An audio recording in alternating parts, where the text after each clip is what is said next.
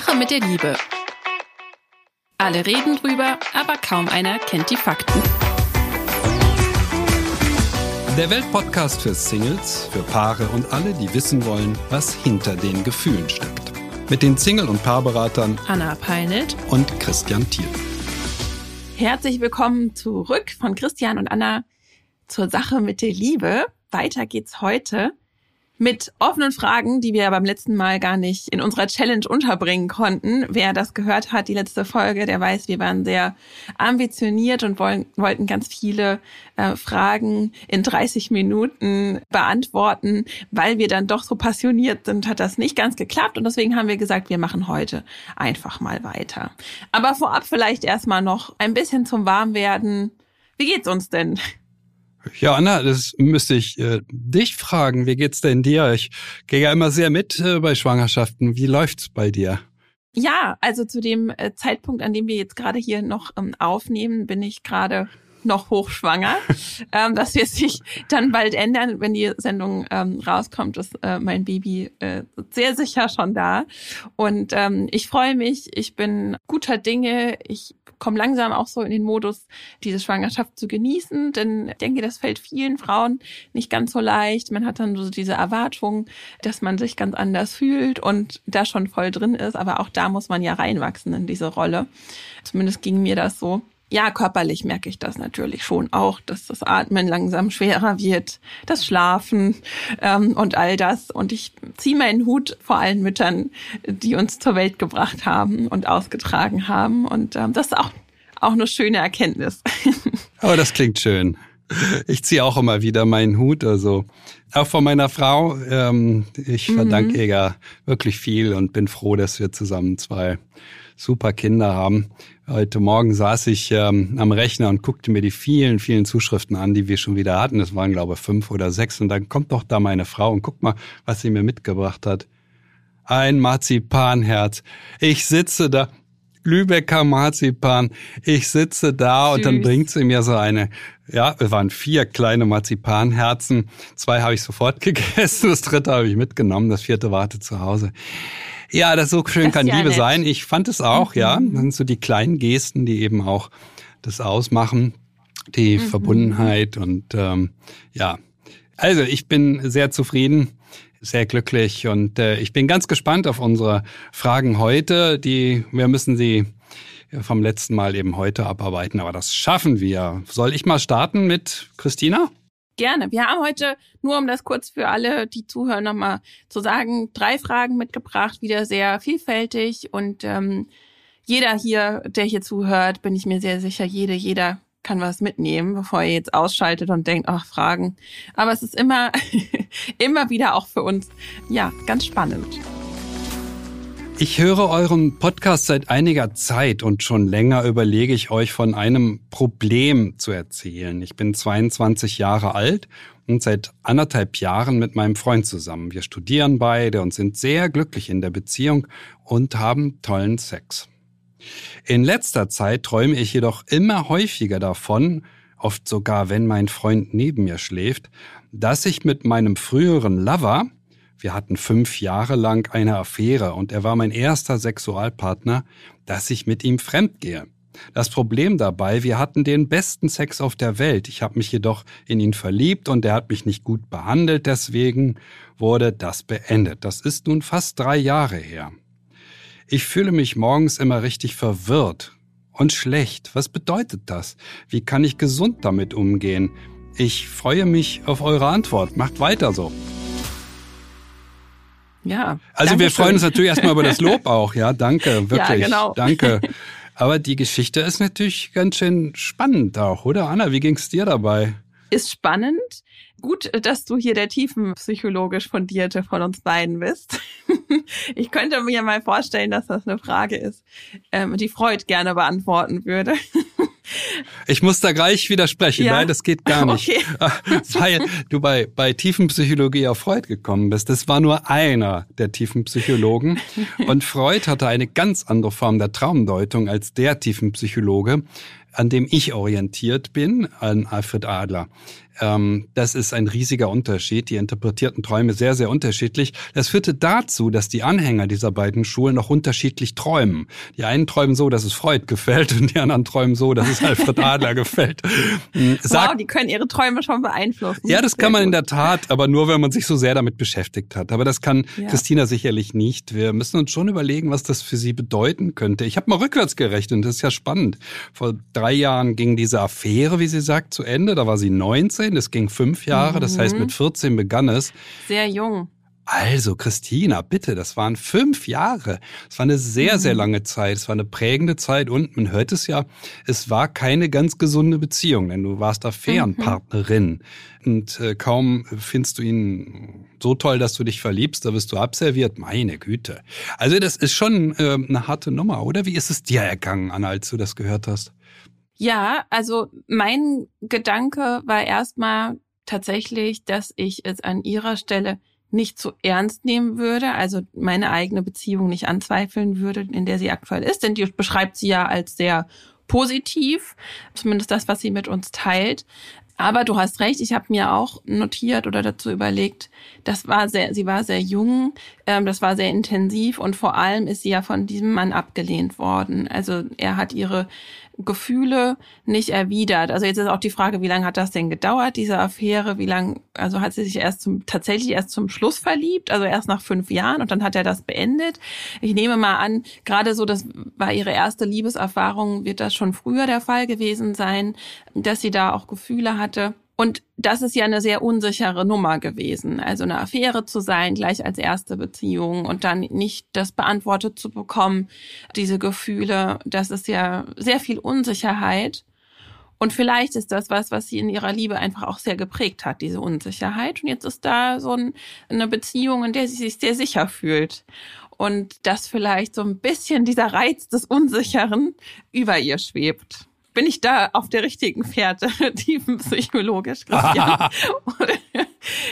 der Punkt ist für mich immer der, man muss Möglichkeiten in den Raum stellen, weil wir können es nicht wissen. Wir wissen nur wenig über diese Geschichte, wir können nicht nachfragen. Deshalb äh, können wir nur Vermutungen äußern eine meiner Grundprinzipien ist, dass ich dazu neige, möglichst positive Interpretationen zu geben.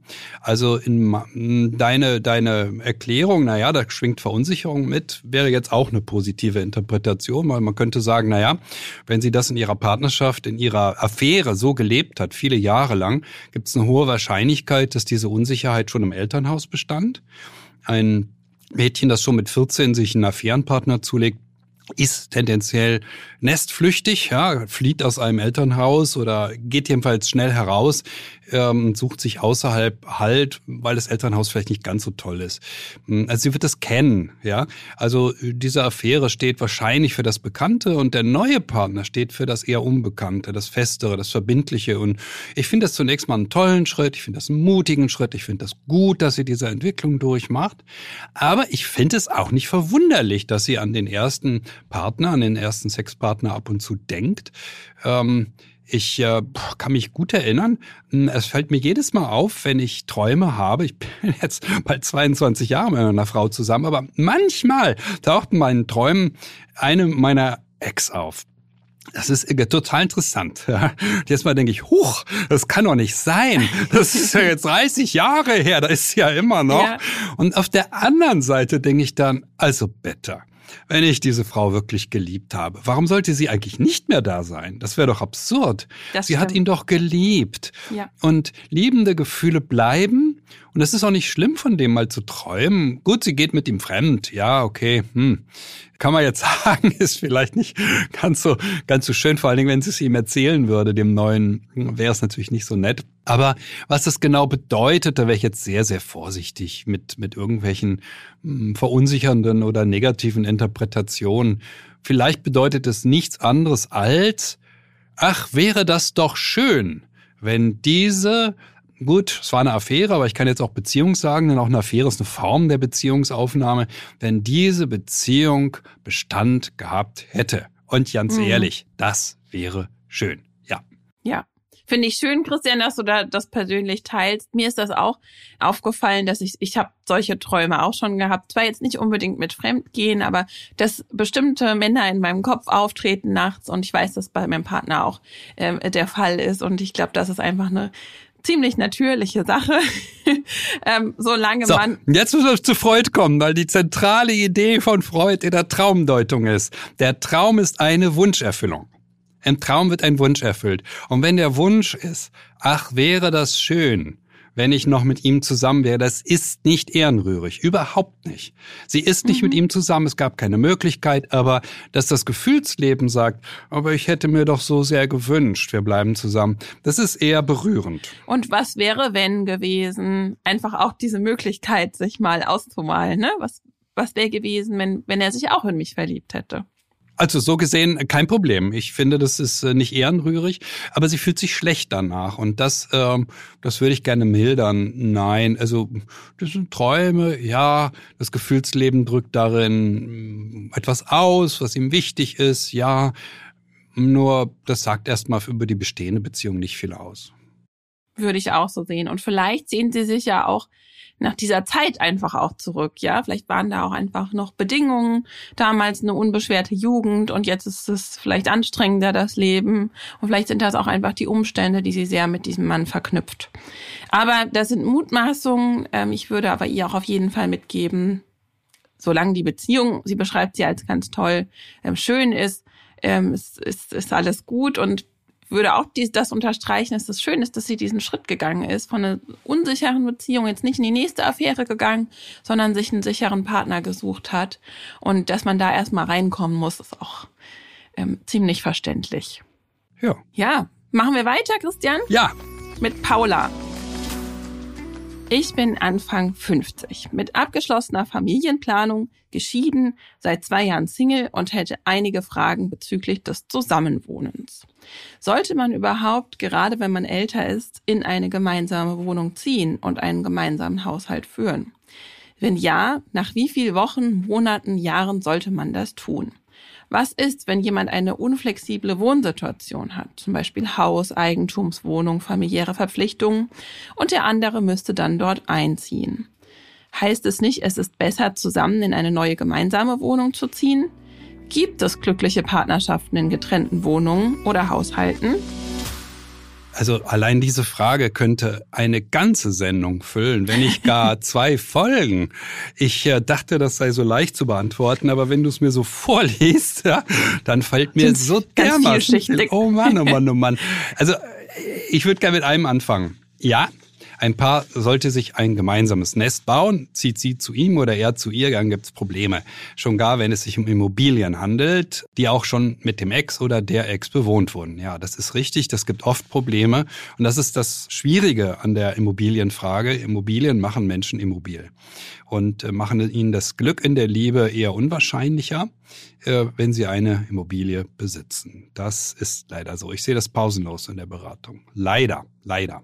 Und die sie vor allem nicht bereit sind aufzugeben.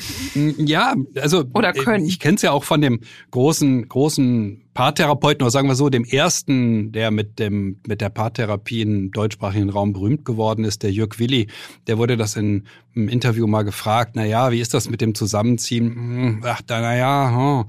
am besten ist, das Paar baut sich ein gemeinsames Nest. Das ist so, ja, Nestbau. Und das geht eben nicht, wenn man, wenn einer zum anderen zieht, wenn einer sehr unflexibel ist.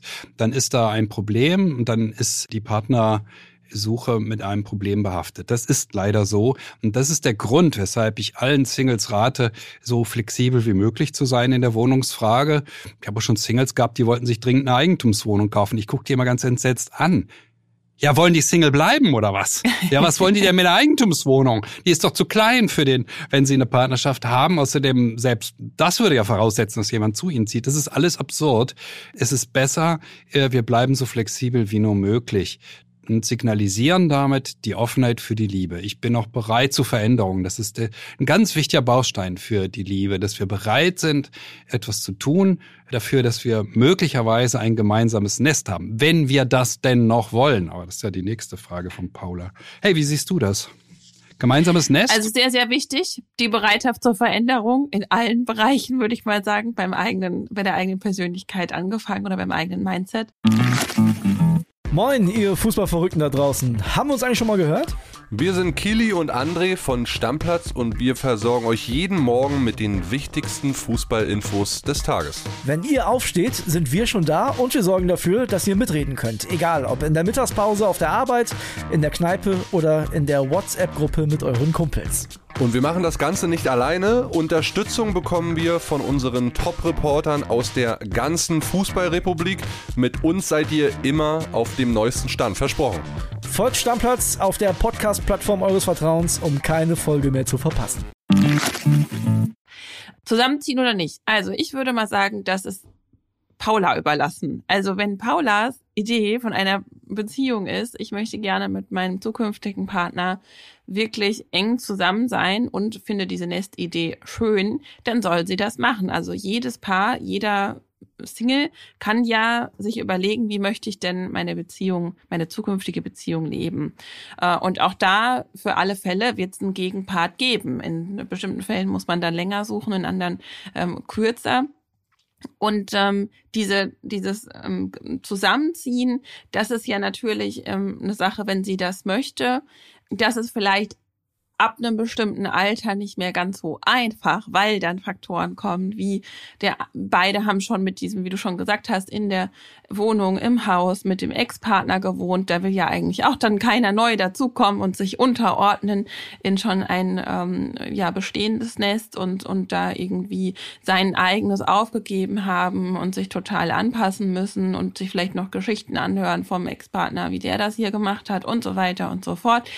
Dann ist es nicht mehr gemeinsam, sondern dann ist es ja, man ist irgendwie im Territorium des anderen und finde ich, würde ich, also ich persönlich würde es nicht wollen. Ähm, wir hatten ja auch schon zu Fragen, da war das bestimmten Part Partnern ganz recht, zum anderen zu ziehen. Ähm, finde ich aber eher so ein bisschen, ja, ungesund vielleicht aus meiner Perspektive. Und dann gibt es natürlich noch die Idee, wir ähm, ja, wir bleiben einfach getrennt. Jeder hat so seins. Das muss natürlich aber dann räumlich einfach passen. Da muss man aus der gleichen Stadt kommen oder was auch immer. Und ähm, dieses, dieses sich zusammen was aufbauen, das ist ja auch eine, eine Form von Commitment. Also wir, wir, wir meinen das ernst, wir gehen den nächsten Schritt. Und ich würde sagen, das ist altersunabhängig, ähm, denn das ist ja ein Bedürfnis, ähm, das uns alle irgendwie äh, innewohnt dass wir unser Leben gerne teilen möchten. Also zumindest meine Singles, mit denen ich arbeiten, äh, arbeite, die sagen immer, ich will mit jemandem durchs Leben gehen.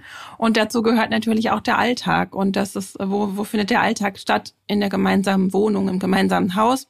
Und da ähm, gibt es jetzt verschiedene Möglichkeiten. Also entweder der eine zieht zum anderen oder sie suchen sich was Neues oder jeder behält sein sein, wenn sie sich das leisten können. Jeder behält sein Nest und sie bauen sich noch ein zu, zusätzliches auf, weil wenn das zwei Menschen sind, die so ein bisschen auch Angst haben, ihr eigenes aufzugeben, bestimmt auch ab einem bestimmten Alter vielleicht und so zu viel erlebt haben, dann wäre das auch eine Möglichkeit. Mm, ich bringe jetzt noch mal was äh, weiteres ins Gespräch. Also ähm, in einer Großstadt wie Berlin leben 10, 15 Prozent der verheirateten Paare in getrennten Wohnungen. Das ist natürlich ein Reichtumsphänomen, klar. Und es gibt ja auch ein sehr schönes neudeutsches Wort dafür, living apart together. Naja, also ähm, da gibt's verschiedene Modelle. Das Hauptmodell, das wichtigste Modell ist das, es gibt eine Hauptwohnung und eine Nebenwohnung. Das heißt, einer gibt seine Wohnung nicht auf, behält sie, ist aber immer seltener und die andere Wohnung wird zur gemeinsamen Wohnung. Das kann durchaus sein, dass man dafür umzieht, ja, dass einer umzieht und dass man eine gemeinsame Wohnung hat, aber das eben immer noch bleibt, ähm, die zweite Wohnung des anderen, die bleibt erhalten. Hm, das ist ein sehr häufiges Modell und es ist tatsächlich, da bin ich anderer Meinung als du, es ist eine Altersfrage. Ich habe wirklich noch niemanden getroffen, oberhalb von 65, der bereit war, seine Wohnung aufzugeben. Noch nie. Alle haben gesagt, nein, nein, also Partnerschaft ja, aber niemals gebe ich meine Wohnung auf. Nun ist sie 50, da ist die Bereitschaft zu Veränderungen noch größer, deutlich größer, aber ab einem bestimmten Alter sagen die Menschen das tatsächlich sehr, sehr häufig, dass sie dass sie Partnerschaft dringend wollen, dass sie aber nicht bereit sind, dafür in irgendeiner Form ihre Wohnung aufzugeben. Und äh, ich mhm. bin da auch total flexibel. Was, ja, was soll denn das? Dann, dann, dann lebt man eben so Partnerschaft. Wir dürfen. Dann, genau, dann passt es ja auch. Ja. Also dann haben ja beide eine ähnliche Vorstellung von, wir wollen unser eigenes behalten und wir treffen uns mal hier bei dem und beim anderen. Das passt ja dann auch. Also wichtig ist ja, dass da die Werte und die Vorstellungen äh, zueinander passen. Ja, wobei das Hauptmodell ist wirklich das mit Hauptwohnung, Nebenwohnung. Ne? Das ist das wichtigste mhm. Modell, das sich herausbildet meistens, dass eine Wohnung zu der Wohnung wird, wo man hauptsächlich ist, dass die andere aber bestehen bleibt. Zwei Wohnungen, die gleichberechtigt, das habe ich seltener erlebt bisher.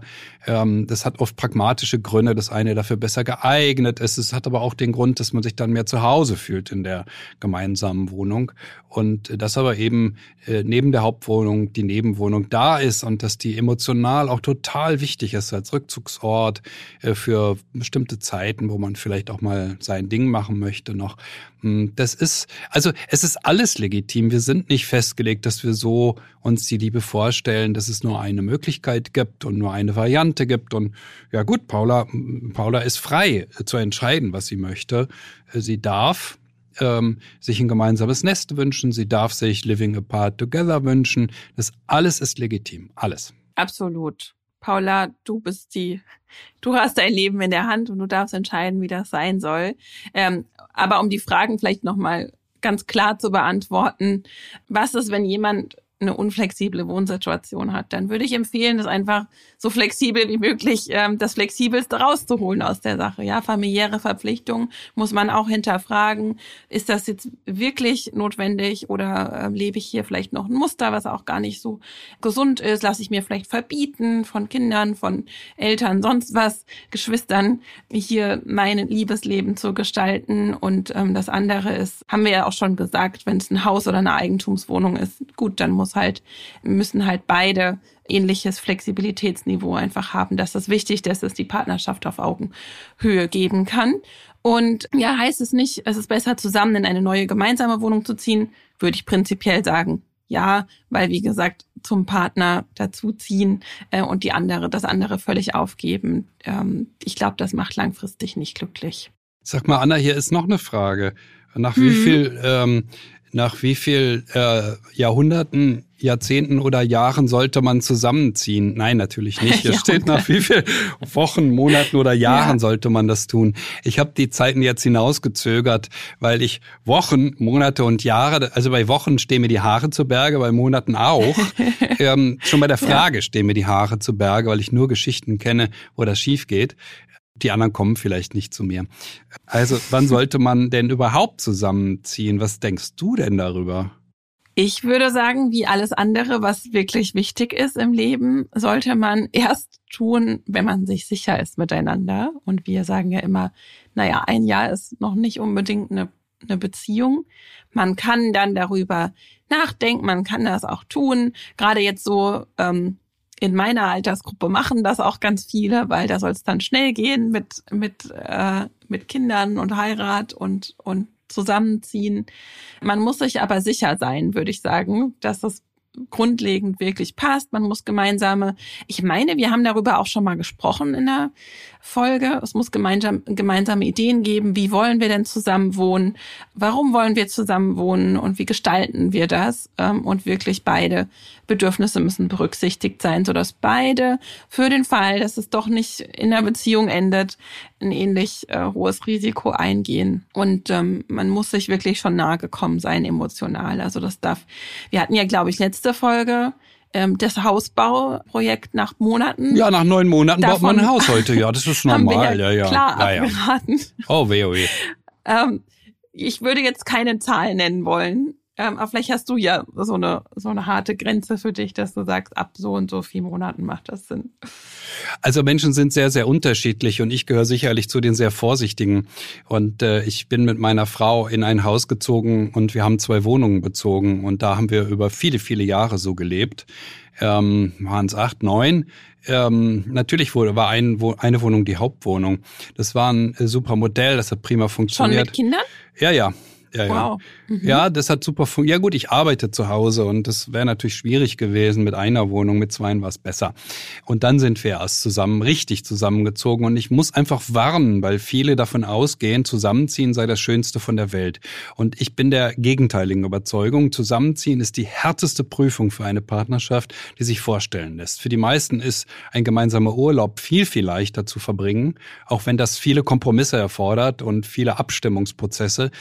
Also es ist viel, viel einfacher als zusammenzuziehen, weil das so viel Veränderung nach sich zieht. So viel müsste besprochen werden, was natürlich gar nicht besprochen wird und führt dann zu Problemen. Und also zusammenziehen ergibt auch heute den üblichen Traditionalisierungsschub. Wer macht den Haushalt? Na klar, sie, der kümmert sich gar nicht mehr. Also lauter Dinge, die es nicht gibt, wenn es zwei Wohnungen gibt, setzen plötzlich ein. Also ich warne immer davor, es zu schnell zu machen. Es ist ja keine Warnung davor, es überhaupt zu machen. Aber die Schnelligkeit ist tatsächlich ein Problem und ich bin immer für möglichst pragmatische Lösungen. Das kommt noch dazu. Je mehr sich im Leben eines Paares auf einmal verändert, umso schlimmer ist es, desto belastender. Also zwei Umzüge, ähm, neues Haus bauen und ein Kind bekommen. Ne? So am besten alles auf einmal, ja. Und, und dann ja. wechselt noch einer den Job. Kein mhm. Paar braucht sich wundern, wenn es mit so einem harten Programm in eine Krise gerät. Die, die Hauptdevise bei mir ist immer die Belastungen möglichst niedrig zu halten, damit die beiden überhaupt noch den Prozess steuern können. Also wenn zusammenziehen, dann aber auch wirklich nur zusammenziehen und und das nächste Jahr die Erwartung. Wer jetzt erwartet, jetzt hängt der Himmel voller Geigen, alles wird ganz super. Der ist nicht, er ist nicht auf meiner Seite, sondern der ist auf auf irgendeiner Hollywood-Programm gelandet. Ich mhm. erwarte Probleme und zwar immer und in jedem Fall. Wenn ein Paar zusammenzieht, ja. erwarte ich immer Probleme und nichts anderes als Probleme. Das ist die Logik der Sache, dass zwei Menschen, die über viele, viele Jahre gewohnt sind, alleine zu leben, in diesem Fall, ich meine, wir reden hier über eine 50-jährige Frau, die seit wahrscheinlich 30 Jahren alleine gestaltet oder in der Ehe zumindest, ne, also musste sie auch Kompromisse machen, aber seit vielen, vielen Jahren das super kann. Und jetzt kommt ein anderer dazu, der ist auch 50 und auch seit 30 Jahren in der Lage, äh, sein Leben alleine zu gestalten. Und die beiden sollen jetzt von heute auf mhm. morgen alles zusammenschmeißen? oh, ja, ja, ja, ja. Also es gibt ja. Probleme. Also wenn wir an das Zusammenziehen herangehen mit der Annahme, ja, na, das wird schon den ein oder andere Problem geben, dann ist schon mal besser, weil wenn die Annahme realistisch ist, ist es immer besser, als sie ist unrealistisch. Das wäre mein Rat. Hm. Veränderungen bringen ja immer Herausforderungen mit sich und diese Erwartungshaltung, ähm, jetzt wird alles besser, das machen ja viele auch mit Kindern. Jetzt bekommen wir ein Kind, dann wird alles besser. Und das ähm, soll man sich äh, tatsächlich bewusst machen. Ver Veränderungen bringen Herausforderungen mit sich. Und deswegen schön, dass du das nochmal ja, hier angesprochen hast, sodass Paula jetzt weiß, sie darf das machen, wie sie will, ähm, sollte aber nichts überstürzen und ähm, möglichst flexibel bleiben ähm, bei dieser Frage, wenn sie jetzt auf der Partnersuche ist. Ja, machen wir weiter, oder? Mit der nächsten Frage? Ja, ja, wir müssen ja noch die dritte. Jetzt kommt die dritte. Die ist von Richard.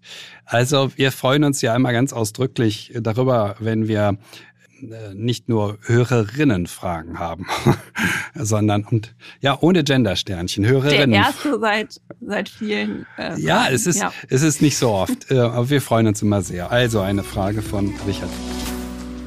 Meine Frau 42 und ich 46. Wir haben zwei tolle Kinder, sind seit zwölf Jahren verheiratet und haben tatsächlich auch noch Sex aber leider aus meiner Sicht viel zu selten. Zehn, zwölf Mal im Jahr hat meine Frau Lust, dann initiiert sie Sex und es fühlt sich für uns beide sehr gut an. Bei mir ist es aber so, dass ich schon nach zwei bis drei Tagen auf jeden Fall, aber nach einer Woche ohne Sex das starke Bedürfnis danach habe. Für meine Frau wäre die Lösung ganz einfach, wenn ich mit zehn bis zwölf Mal Sex im Jahr zufrieden wäre. Das würden viele ihrer Freundinnen auch so machen. Das Problem sei bei mir, weil ich so oft Lust habe. Sie meint, ich sei sexsüchtig. Ich kann mir das jedoch nicht vorstellen und mir fehlt langsam die Fantasie, was ich noch probieren könnte. Ja, Anna. danke für diese Frage, Richard. Anna, ist Richard sexsüchtig? Nein, Richard ist nicht sexsüchtig. Das ist wichtig, ähm, dass sofort zu entkräftigen. Und ähm, gleichzeitig ist seine Frau aber auch nicht, weil diese Thematik gibt's ja oft, ja. Und dann wird der, das Problem beim anderen gesucht. Entweder ist der eine sexsüchtig oder der andere asexuell. Also Richard ist weder sexsüchtig, noch ist seine Frau asexuell. Das hört man sofort. Das ist alles im Normalbereich, was die beiden wollen. Das ist nichts Ungewöhnliches. Genau. Und zehn bis zwölf Mal im Jahr ist wahrscheinlich für viele die Realität. Richard schreibt ja auch, wir haben sogar noch Sex, ja. Also, aber beide sind nach dem, was wir hier öfter mal so empfehlen an, an Häufigkeit, weit weg von Erfüllung. Also ähm, er sagt das ja auch, das erfüllt mich nicht, das ist mir zu wenig. Und wenn sie ehrlich zu sich selbst ist, ähm, dann ist sie das auch. Es ist. Hey, Moment, Moment, ja Moment, Moment. Das war jetzt eine ganz starke Aussage. Das müssen wir jetzt mal so im Raum stehen lassen. Wenn sie ehrlich zu sich selbst ist, dann ist sie das wahrscheinlich auch. Es ist nicht so, dass sie zufrieden ist und er ist unzufrieden. Das kann ich mir nicht vorstellen. Genau wie du sagtest. Es ist ganz, ganz wichtig, das zu verstehen. Ähm, da machen sich zwei was vor und die Frau auch. Ne? Ja, ja, ich bin ja zufrieden. Ja. Nein, nein, da, da stimmt irgendwas nicht. Und was da nicht stimmt, ja, das wissen wir nicht. Woher sollen wir es wissen? Das wissen wir nicht. Irgendwas ist passiert, also, irgendwas ist vorgefallen oder irgendeine Veränderung hat eingesetzt. Mm, und es wäre spannend, das rauszufinden. Wir können ja einen Versuch machen, das rauszufinden. Man könnte ja versuchen. Ich bin gespannt. Ja, man könnte ja mal versuchen, ob man nicht äh, Richard äh, fragen kann. Ich habe ihn nämlich angeschrieben und er hat gesagt, er lässt sich von uns Fragen stellen. Da bin ich super gespannt, denn jetzt können wir tatsächlich ja nur ähm, Vermutungen wie immer anstellen, aber mehr herauszufinden ähm, und dann darauf eingehen zu können, das wäre natürlich eine richtig coole Sache. Mhm. Ja, finde ich auch. Das ist äh, auch sehr wirklich toll, dass er da zugestimmt hat. Ähm, das wird die Sache noch viel spannender machen. Aber äh, es ist tatsächlich so, wie du sagst, wir vermuten ja nur. Das heißt, wir setzen Möglichkeiten in den Raum, auf Möglichkeiten, auf die die beiden vielleicht noch nicht gekommen sind oder Möglichkeiten, an die unsere äh, Zuhörerinnen, sage ich jetzt mal so deutlich, ja, und die Zuhörer nicht so ohne weiteres kommen, sondern die denken dann, ach na ja, ist doch blöd, immer wollen die Frauen nicht und wir Männer wollen. Mhm. Was ja Quatsch ist, es gibt das ganz genauso oft umgekehrt. Ja, und wir setzen nur Möglichkeiten, Gedanken in den Raum und oft sage ich ja auch nur Input dazu, nur dass wir ein paar Ideen bekommen, was könnte denn hier los sein? Genau, und ich glaube, dass das auch für Richard ähm, ein Stück weit heilsam, das zu hören, ähm, dass er nicht alleine ist mit dieser Unzufriedenheit in der Beziehung, sondern dass sie das auch ist, dass sie das allerdings anders äußert als er. Und ob das der, der Realität auch entspricht, jetzt hier diese Vermutung, äh, bei der ich mir schon recht sicher bin, ähm, das würden wir natürlich, also das wäre super, wenn wir das rausfinden können. Trotzdem würde ich gerne mit dir noch ein bisschen weiter kniffeln und überlegen, ähm, was könnten denn die Gründe sein dafür, dass beide, nehme ich an, ja vorher auch erstmal eine, eine ja, zufriedenes Sexleben hatten, wo beide sich auf einem Niveau eingependelt hatten, was ihnen Spaß gemacht hat und wo sie beide erfüllt waren, so dass das jetzt irgendwie so unterschiedliche Erwartungen ähm, daraus geworden sind? Hm, ich habe das ja schon sehr lange. Ich mache den Job ja Ewigkeiten, 22 Jahre. Und äh, die ersten Paare, die mit diesem Problem zu mir kamen, kamen wahrscheinlich vor 20 Jahren dann. Da war ich eigentlich noch Single-Berater und geriet immer mehr in die Paarberatung äh, hinein. Und äh, dann ist mir das äh, aufgefallen, dass ich dachte, Moment mal, da kann doch was nicht stimmen. Wenn zwei Menschen von Haus aus, von Natur aus, äh, so unterschiedliche sexuelle Bedürfnisse haben, werden sie kein Paar. Das ist sehr unwahrscheinlich. Und es zeigt sich auch ganz schnell, wenn man nachfragt, wie war denn das so in den ersten ein, zwei Jahren? Nee, nee, das war völlig ausge das war völlig ausgeglichen. Das sagen fast alle. Ja, deshalb bin ich relativ locker hier an der Geschichte und denke, na ja, wenn Richard das so erzählt, äh, was wird da gewesen sein? Zu Anfang wird es ausgeglichen gewesen sein, vermutlich. Vermutlich. Und dann wird irgendwas passiert sein. Irgendwas ist dazwischen gekommen, irgendwas hat sich geändert. Und mein Job als Berater ist es, den Punkt aufzusuchen, an dem der Knick einsetzt. Warum knickt es ab? Also warum hat die Frau immer wenig... An die Wurzel zu gehen. Naja, irgendwas Emotionales, das ist ja der Punkt. Mhm. Irgendwas ist zwischen den beiden passiert und zieht sich einer oder eine ein bisschen mehr zurück. Das verunsichert die Gegenseite und dann schaukelt sich das immer weiter auf, bis die Bedürfnisse so weit auseinander liegen, wie er es schildert.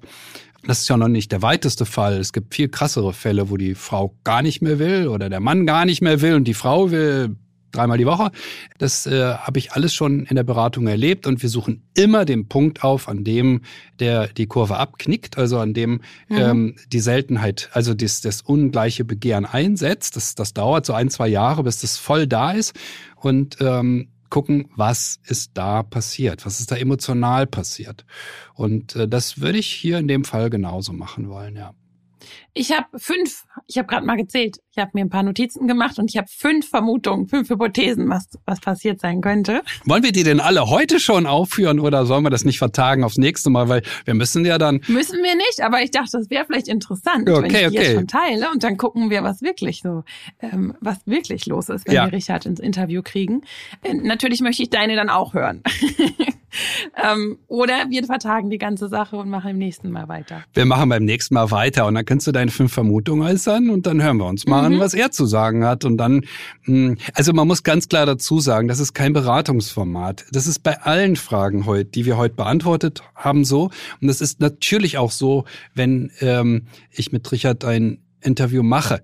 Ähm, das ist kein Beratungsformat, weil es ist ja sehr kurz. Eine Beratung, äh, wer zu mir in die Beratung kommt, der lässt sich darauf ein, dass er innerhalb von zwei, drei Wochen sechs bis neun Zeitstunden mit mir verbringt. Als Paar und zum mhm. Teil auch einzeln. Ja, ich mache auch Einzelberatungen, also Einzeltermine mit den beiden Partnern.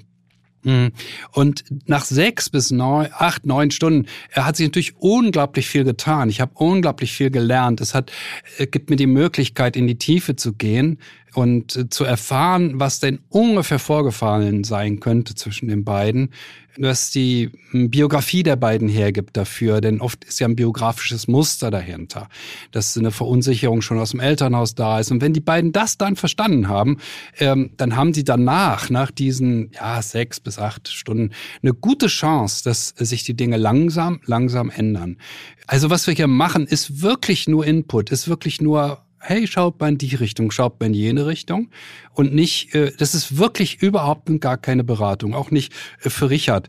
Ähm, so schön das wäre, aber das kann man nicht in einer halben oder dreiviertel Stunde simulieren, dass man in, nee. in so kurzer Zeit äh, ein Problem. Ich bin ohnehin nicht für Problemlösungen zuständig. Das kann das Paar nur selber, ja. Ich kann nur die richtigen ja. Fragen stellen und die, die Aufmerksamkeit lenken, ein paar Dinge erklären, ja. Ja, und ein Stück weit auch an, an beide appellieren, was, was Themen sind, denen sie sich stellen ähm, Anna, dürfen. Anna, weißt du, was das ja? Tolle an dieser Frage ist? Das ist die wichtigste Frage, die Paare da draußen überhaupt stellen.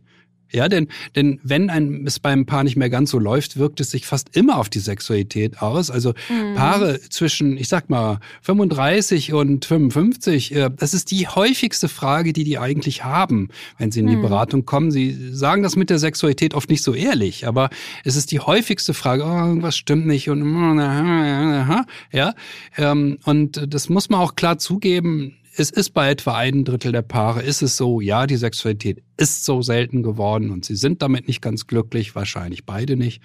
Hm, es ist tatsächlich eine der wichtigsten Fragen äh, für Beziehungen, die wir überhaupt äh, stellen können, ja.